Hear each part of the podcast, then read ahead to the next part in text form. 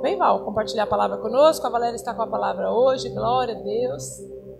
Aleluia. Glória a Deus. Eu queria que você estendesse as suas mãos aqui. Nós vamos orar por ela. Para que o Senhor fale conosco através da vida da tua filha. Pai, nós abençoamos a vida da Valéria. Sabemos, ó Deus, que conosco ela não tem só as suas mãos, mas tem também o seu coração.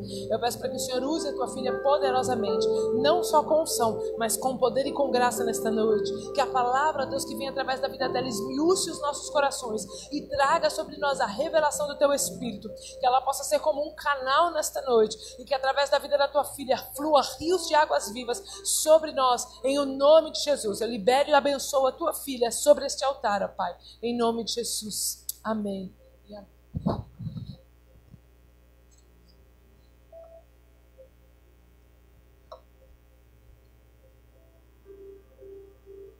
Boa noite, igreja. A palavra é breve, mas eu espero que toque o coração de vocês como tocou a mim. Vamos lá abrir a, nossa, a, a palavra do Senhor em Tessalonicenses. É um livrinho que às vezes a gente não encontra muito, né? não lê muito. Se a gente dividir metade assim da Bíblia, ó. Obrigada. É depois de Colossenses, Filimão, tá lá, tá, tem a 1 Tessalonicenses 5. Nós vamos ler só dois trechos daqui.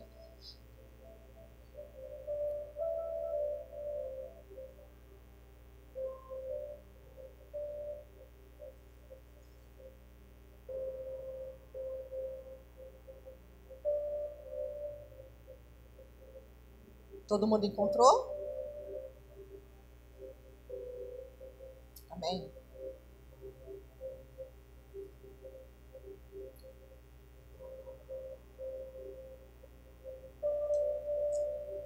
Vamos lá. Tessalonicenses 5.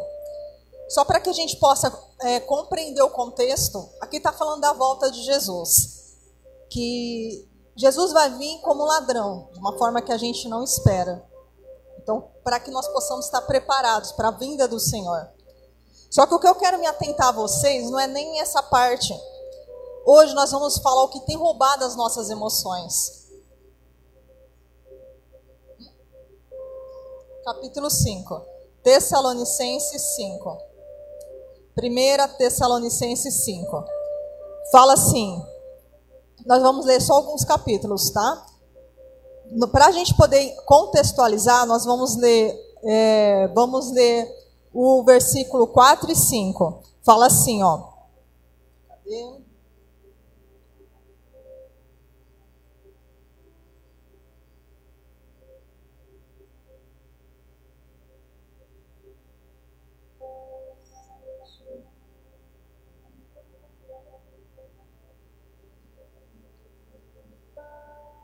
Fala assim, ó, mas vocês, irmãos, não estão na escuridão a respeito dessas coisas e não devem ser surpreender quando o dia do Senhor vier como ladrão.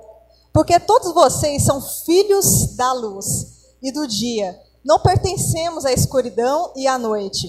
Portanto, fiquem atentos, não durmam como os outros. Permaneçam atentos e sejam sóbrios. À noite as pessoas dormem e os bêbados se embriagam, mas nós que vivemos na luz deveremos ser sóbrios, protegidos pela armadura da fé e do amor, usando o capacete da esperança e da salvação. Até aqui por enquanto. Quando fala aqui de nós sermos filhos da luz, nós sabemos que a diferença da luz do dia, da noite, é que à noite a gente não consegue conseguir visualizar os detalhes das coisas. Se a coisa está um pouco suja, a gente só consegue ver no dia. Os detalhes aparecem no dia. Nós somos filhos da luz. Quando nós somos luz, nós evidenciamos as coisas nos ambientes por onde nós passamos. Quando aqui fala de luz, fala que nós temos uma identidade de quem a gente, daquilo que a gente pertence. Nós somos do dia, porque sabemos onde pisamos. As pessoas do mundo não sabem onde pisa. Quando nós temos a palavra conosco, a gente sabe Deus vai trazendo as direções para nós. Ainda que a gente não, não compreenda todo o contexto, mas é um dia de cada vez. Vamos ler agora o versículo 17. diz assim: Nunca deixem de orar. Em outras palavras, fala orar sem cessar. Quanto tempo nós temos que orar? Orar sem cessar.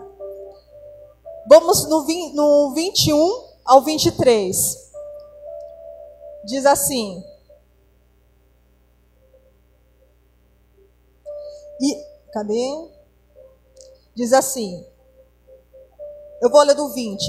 Não desprezem as profecias mas ponham à prova tudo o que é dito e fiquem com o que é bom. Ou seja, nós temos que filtrar aquilo que é bom, reter o que é bom, aquilo que é benéfico. Mantenham-se afastados de toda forma do mal. E agora, que é o versículo chave, que o Deus da paz os torne santos em todos os aspectos e que o espírito, a alma e o corpo de vocês sejam mantidos irrepreensíveis até a volta de nosso Senhor Jesus Cristo. Vocês sabem o que é corpo? Vocês sabem o que é alma e o que é o espírito? Eu vou explicar para vocês essas três coisas, mas a gente vai se atentar ao, ao corpo, à, à alma. O corpo é isso que vocês estão vendo, é a embalagem. O que, que é o espírito? É aquilo que nos conecta a Deus. Então, quando eu vou orar, é o meu espírito que ora. E eu estou me conectando a Deus. O que é a alma? É o que fica os nossos sentimentos. É como eu lido com as coisas. Fica na nossa alma.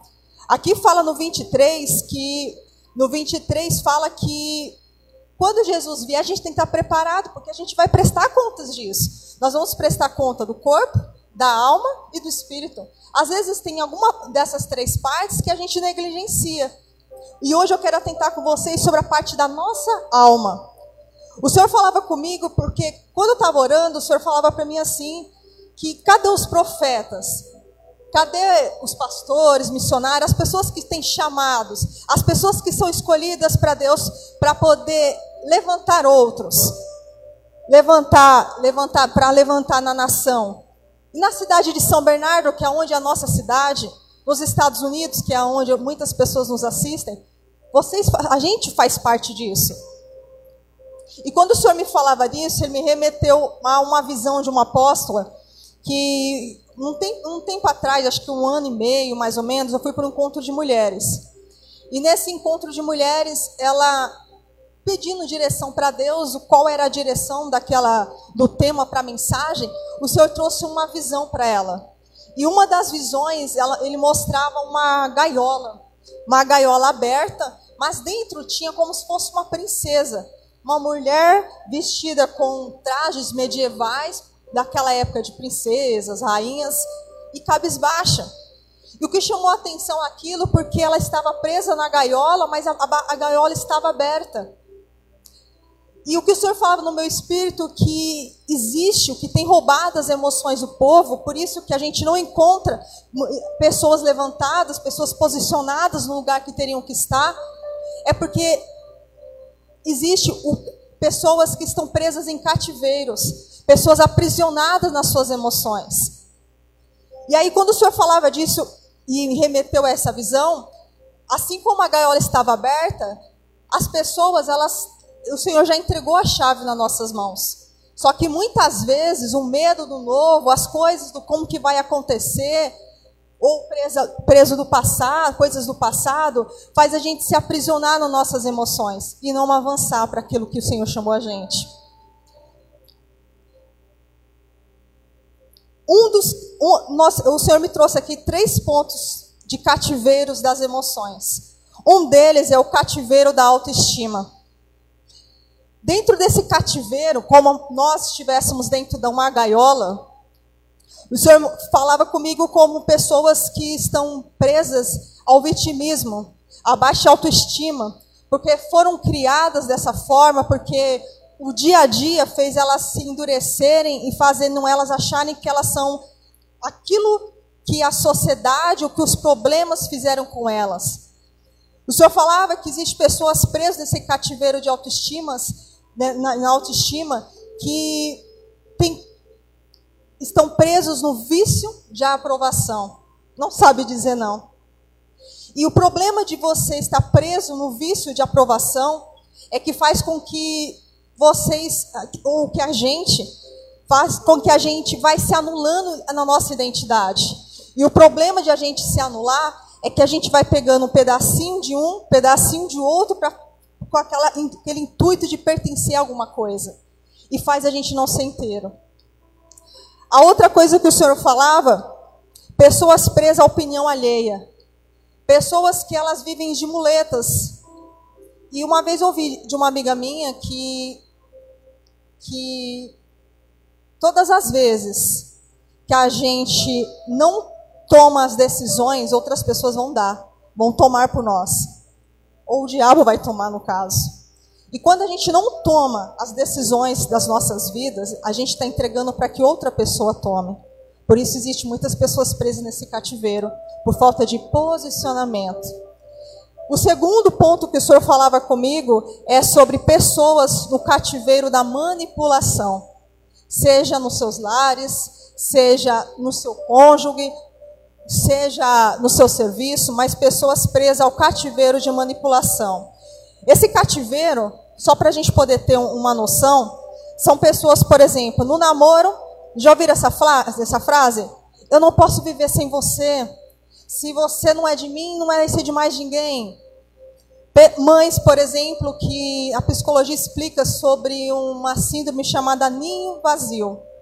Pessoas que, mães que não deixam seus filhos avançarem, é, é, casarem ou tomarem seus próprios rumos com medo da solidão, muletas.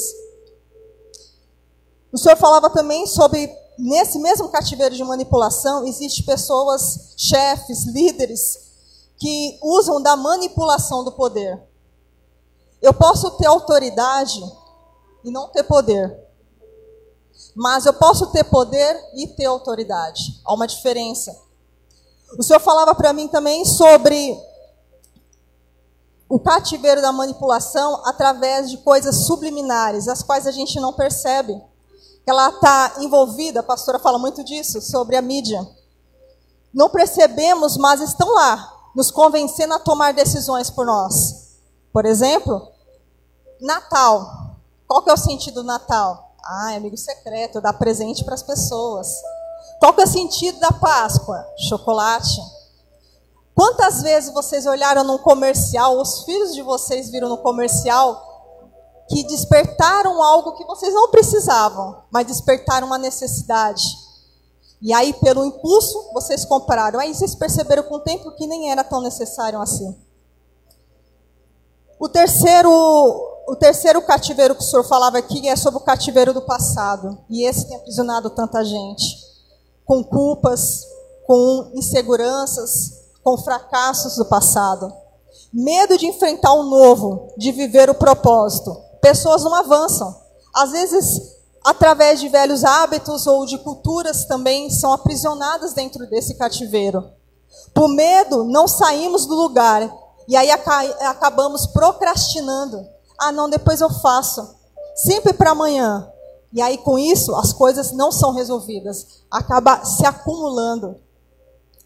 Ah, mas você falou de tantos cativeiros, quantas coisas pesadas, e como a gente se liberta disso? Porque muitas vezes a gente sabe, a gente identifica esses cativeiros dentro de nós. Mas como que a gente faz para se libertar disso? A solução do de, da libertação desse aprisionamento das emoções. O Senhor falava de três tipos de cativeiros, mas a solução ele mostrou quatro. Tem muito mais. Isso foi só para mostrar para a gente que para cada cativeiro sempre vai existir muito mais motivos e soluções para que a gente possa avançar. Com Deus, Ele sempre vai mostrar, por mais que a gente se aprisione diante de um problema, parece que está limitado, parece que não vai ter solução, mas se a gente focar na palavra, buscar primeiro as coisas dos céus, nada vai nos parar e a gente vai conseguir encontrar dentro do propósito pela qual a gente está estabelecido. Os quatro pontos. Primeiro, orar sem cessar. Devido ao tempo, a gente não leu todos os Tessalonicenses, mas aqui fala o contexto tudo certinho. Orando sem cessar. Esse orando sem cessar é muito interessante, porque quantas vezes nesse tempo que a gente vive, de negócio de autoestima, de autoimagem, quantas vezes a gente paga, ou as empresas pagam para um coach, para um mentoring, e a gente tem a Bíblia de graça. E a gente não busca, a gente não acessa. A segundo ponto, o senhor falava orar sem cessar. O segundo, filtrar, reter. Filtrar, se afastar de quem não acrescenta. Daquilo que te faz mal. Quando entra da gente filtrar, entra também no meio das fofocas. Quantas vezes a gente ouve assim? Você viu aquele fulaninho, ele caiu. A gente tem que ser luz. Ou se afastar, ou então falar, mas você levantou? A gente tem que mostrar a, a, aquilo, a verdade que a gente diz acreditar e que está dentro da gente. Então, orar sem cessar, filtrar e perdoar, gente. Quantas pessoas estão presas no passado, presas a situações, a, a pessoas e não libera perdão. Perdoar quem te feriu. Esteja inteiro, busque estar inteiro nas coisas, nos lugares, com as pessoas. O Senhor falava para mim assim, quando falava disso, que ciclos mal finalizados são ciclos mal começados. Então saiba finalizar os seus ciclos para iniciar de uma forma mais livre os novos, os novos começos da sua vida. O último ponto, que é o quarto,